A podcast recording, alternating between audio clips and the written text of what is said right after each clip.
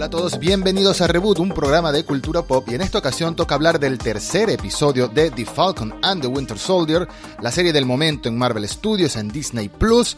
Y bueno, vamos a analizarlo con spoilers, con una que otra teoría. Prometo no hablar de Mephisto, pero sí que tiene muchos detalles este episodio. Estuvo cargado de información, algunos guiños a los cómics, algunos guiños a personajes pasados del MCU. Y bueno, vamos a analizarlo todo a continuación con spoilers.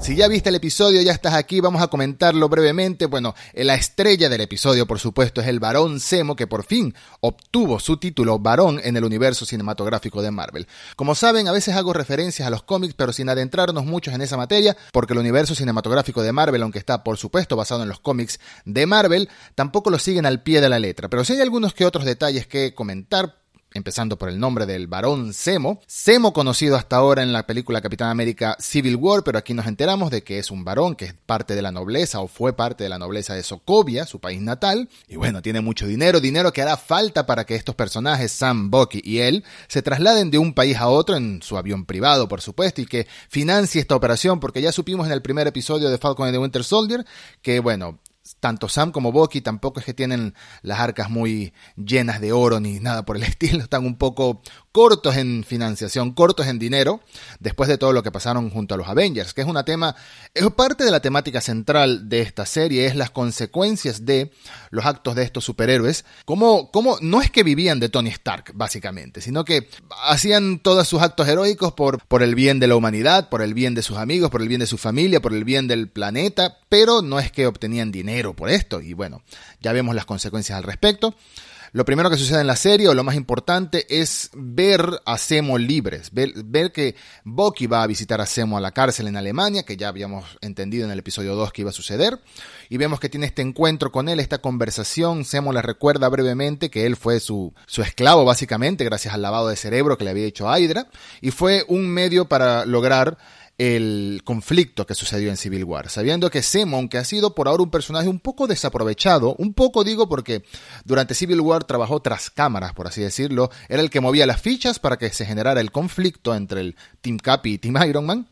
Aquí lo tenemos de frente en toda la serie, de frente, eh, formando parte de este equipo de superhéroes y ahora antihéroes y villanos, este equipo mixto que cuyo único fin es que desaparezca el supersuero o el suero que crea supersoldados, mejor dicho. Y para eso sacan a Semo de la cárcel. Semo, después de tantos años investigando a Hydra, después de tantos años investigando el tema de los supersoldados, era la mejor pista posible para eh, guiar a Sam y a Bucky hacia encontrar la fuente del suero de supersoldados que están usando estos Flag Smashers. Entonces lo liberan de una manera bastante comiquera, bastante de este tipo de películas, que está bien, es bastante rápida, no tenemos que pasar un episodio completo liberando a, a, Semo, sino que lo hacen muy rápido. Semo está libre, Semo se une al grupo, pero antes de esa escena de liberar a Semo vemos a un John Walker, a un nuevo Capitán América, vamos a llamarle de esa manera, aunque no se lo merece, un nuevo Capitán América, aplicando el uso de la fuerza y de la brutalidad para tratar de conseguir información acerca de los Flag Smasher. Este no es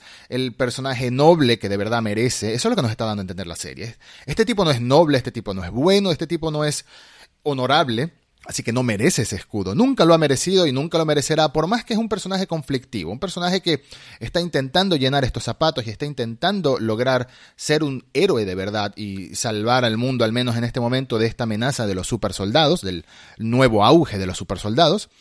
Pero se está trastornando un poco y ya estamos viendo su verdadera faceta, que es una persona que prefiere usar la violencia y prefiere usar la maldad para poder conseguir eh, su información o lo que necesite en el momento. Y se está llenando de ego. También vemos cómo le pregunta este señor que estuvo refugiando a los Flag Smasher, ¿sabes quién soy yo? Y le dice, sí, yo sé quién eres tú, pero básicamente me da igual. Volviendo a Semo, Semo, Sam y Bucky van a una ciudad llamada Madripur, en la que es un nombre muy importante para, el mundo de los cómics. Es una ciudad en la que se vieron muchas aventuras de Logan, por ejemplo, de Wolverine, bajo otro seudónimo. Pero de nuevo no nos vamos a meter muy de lleno en ese, en ese mundo. No estoy esperando que aparezca Wolverine en esta serie, por, supuesto que no. Pero sí nos recuerdan que aquí hay una verdadera amenaza. Aquí e, es importante la escena de Madripur, más allá del guiño a los cómics, más allá de presentarnos una nueva ubicación para eh, ficticia, por supuesto, para desarrollar alguna que otra trama, seguramente en el futuro la veremos de vuelta. Es importante eh, toda esta secuencia porque nos recuerda que hay una amenaza de la que no nos han hablado mucho hasta ahora. En el segundo episodio hicieron mención a un nombre llamado el Power Broker, ese fue el nombre que mencionaron, como que el Power Broker era, era algo, ¿no? Era una amenaza, era un, un ser que está detrás de los Flag Smashers, pero no como su aliado, sino más bien como que los está persiguiendo. Y ahora en Madripur vemos un letrero gigantesco, como una especie de graffiti en una pared que dice el Power Broker está observando. ¿Quién es el Power Broker? El Power Broker podemos asumir que es el verdadero villano detrás de la serie, porque aunque los Flag Smashers, bueno, no quería calificarlos de terroristas, al menos en los primeros dos episodios, parecían estar robando vacunas y estar haciendo algún, una especie de acto a los Robin Hood, robando cosas para dárselas a los más necesitados, tanto comidas como vacunas como medicinas. El hecho de que esta chica Carly Morgenthau haya detonado un auto y matado gente ya califica de acto terrorista, básicamente. Pero bueno, digamos que están en una zona gris, digamos que se han visto tentados por el extremismo, por así decirlo, ¿no? Quizás haya todavía posibilidad de redención, pero tiene que haber, por supuesto, algún tipo de castigo por haber matado a esta gente y por haber matado a quién sabe cuánta más gente. Pero eso no viene al caso. El hecho es que los Flag Smasher, este grupo, no son los villanos principales de la serie. Y eso lo tenemos claro. Ahora, no entiendo bueno, sí lo entiendo, tengo una teoría al respecto, no es todavía lógico o razonable pensar en que ya hemos visto la mitad de la serie, ya hemos visto tres episodios y todavía no conocemos al villano principal de la serie. Pero ¿y si sí lo conocemos? ¿Mm? ¿Y si sí lo hemos visto, tanto en esta serie, o quizás no en esta serie, pero sí en otras películas del universo cinematográfico de Marvel? Esa es una de las teorías que estoy manejando y que mucha gente estará manejando también al mismo tiempo. En Madripur nos encontramos con Sam, Bucky y Semo, buscando información sobre el suero, se encuentran con el científico que logró obtener el suero, recrear el suero de supersoldados, mejor dicho, en base a la sangre que obtuvieron de un supersoldado en los 50 historia que obviamente conecta con el personaje de Isaiah Bradley, que conocimos en el episodio anterior, el soldado, el supersoldado afroamericano, que nos presentaron ya con este trauma posguerra, que estuvo muchos años en la cárcel y que él mismo en el episodio mencionaba que habían experimentado con él, que le sacaban sangre todo el tiempo, y bueno, a partir de esa sangre, obviamente tenemos el resurgimiento del suero, eso está claro que eso es lo que sucedió. Y por supuesto volvemos a ver a Sharon Carter, una Sharon Carter que habíamos conocido como parte del gobierno, habíamos conocido como parte de la CIA incluso, que trabajó eh, junto al Capi en, varias películas, y que la vimos por última vez en Captain America Civil War, trabajando a, a favor del Team Capi, por supuesto rebelándose ante el gobierno en ese momento es otra víctima de las consecuencias de trabajar con los Avengers, del mismo modo que Sam es una víctima de trabajar con los Avengers. Sam ya sabemos que su familia está teniendo problemas monetarios, que desapareció en el blip, en el chasquido de, Thanos, y luego regresó, y bueno, su familia está en la quiebra, no tienen ni siquiera derecho a un, no sé, a un préstamo, una pensión o algo, por haber sido Avengers, nada por el estilo. En el caso de Sharon es otro tipo de historia también trágica porque ella tuvo que huir de su país por haber sido partícipe del robo del escudo y de la, del traje de Falcon, de, Sam. Y bueno, es básicamente una fugitiva, están buscándola eh, en Estados Unidos para encarcelarla y se fue a Madripur porque ahí no hay acuerdo de extradición y puede vivir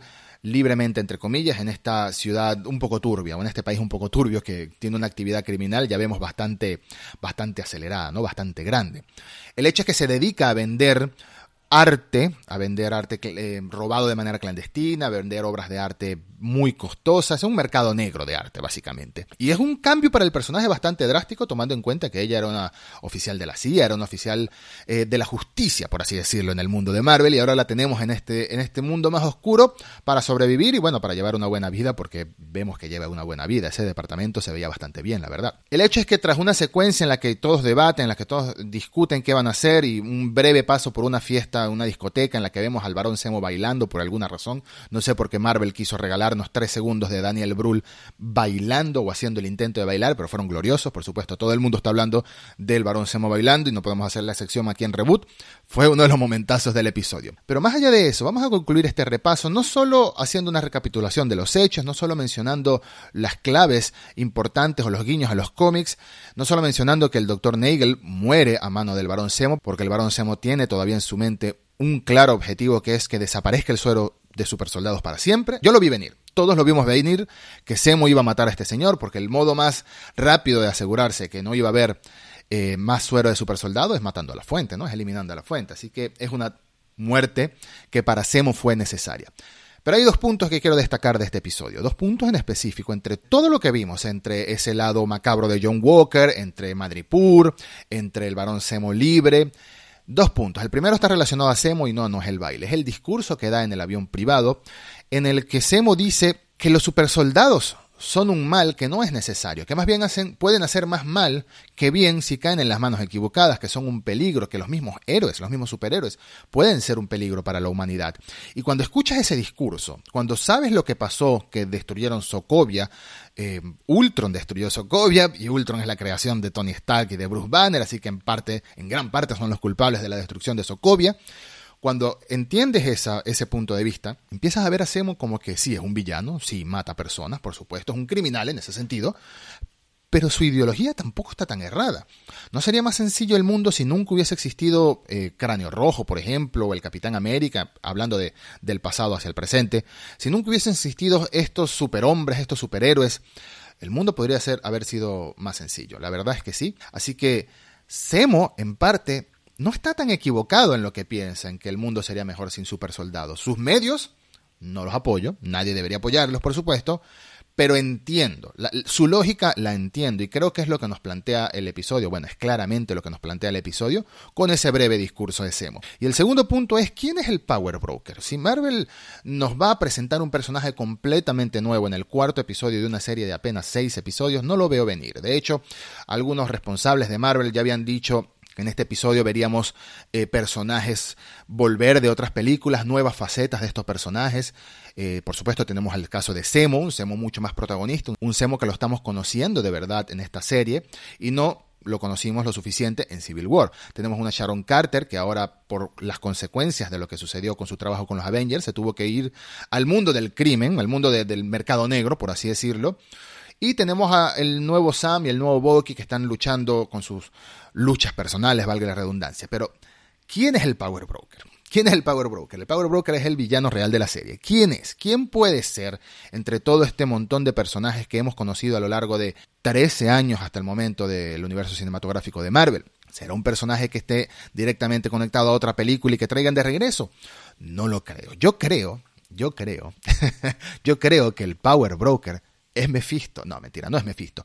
Yo creo que el Power Broker es Sharon, es Sharon Carter. Lamentablemente yo sí creo que el Power Broker va, a tener, que Sharon Carter después de estos cinco años que pasaron del blip, em, no nos contaron si ella desapareció o no, si estoy equivocado, corríjanme en los comentarios, si ella desapareció con el blip, no lo creo para haberse montado esta vida que se montó en Madripur, yo creo que estuvo estos cinco años activa, tiene un gran resentimiento con el, mundo de los Avengers, el mundo de los héroes se siente abandonada, se siente traicionada por su propio gobierno. Y yo sí creo que Sharon Carter sea el Power Broker. Yo creo que tiene el, eh, están marcándonos las capas suficientes, nos están dando las pistas suficientes como para pensar que ella, más allá de vender arte en el mercado negro, quizás quiere también vender el suero de los supersoldados a quien, a quien decida ella, ¿no? Sería un giro bastante drástico para un personaje que originalmente era buena, pero por ahora pongo mis fichas ahí. Quizás esté equivocado, lo más seguro esté equivocado, no creo que Marvel nos venga a cambiar tan drásticamente un personaje que originalmente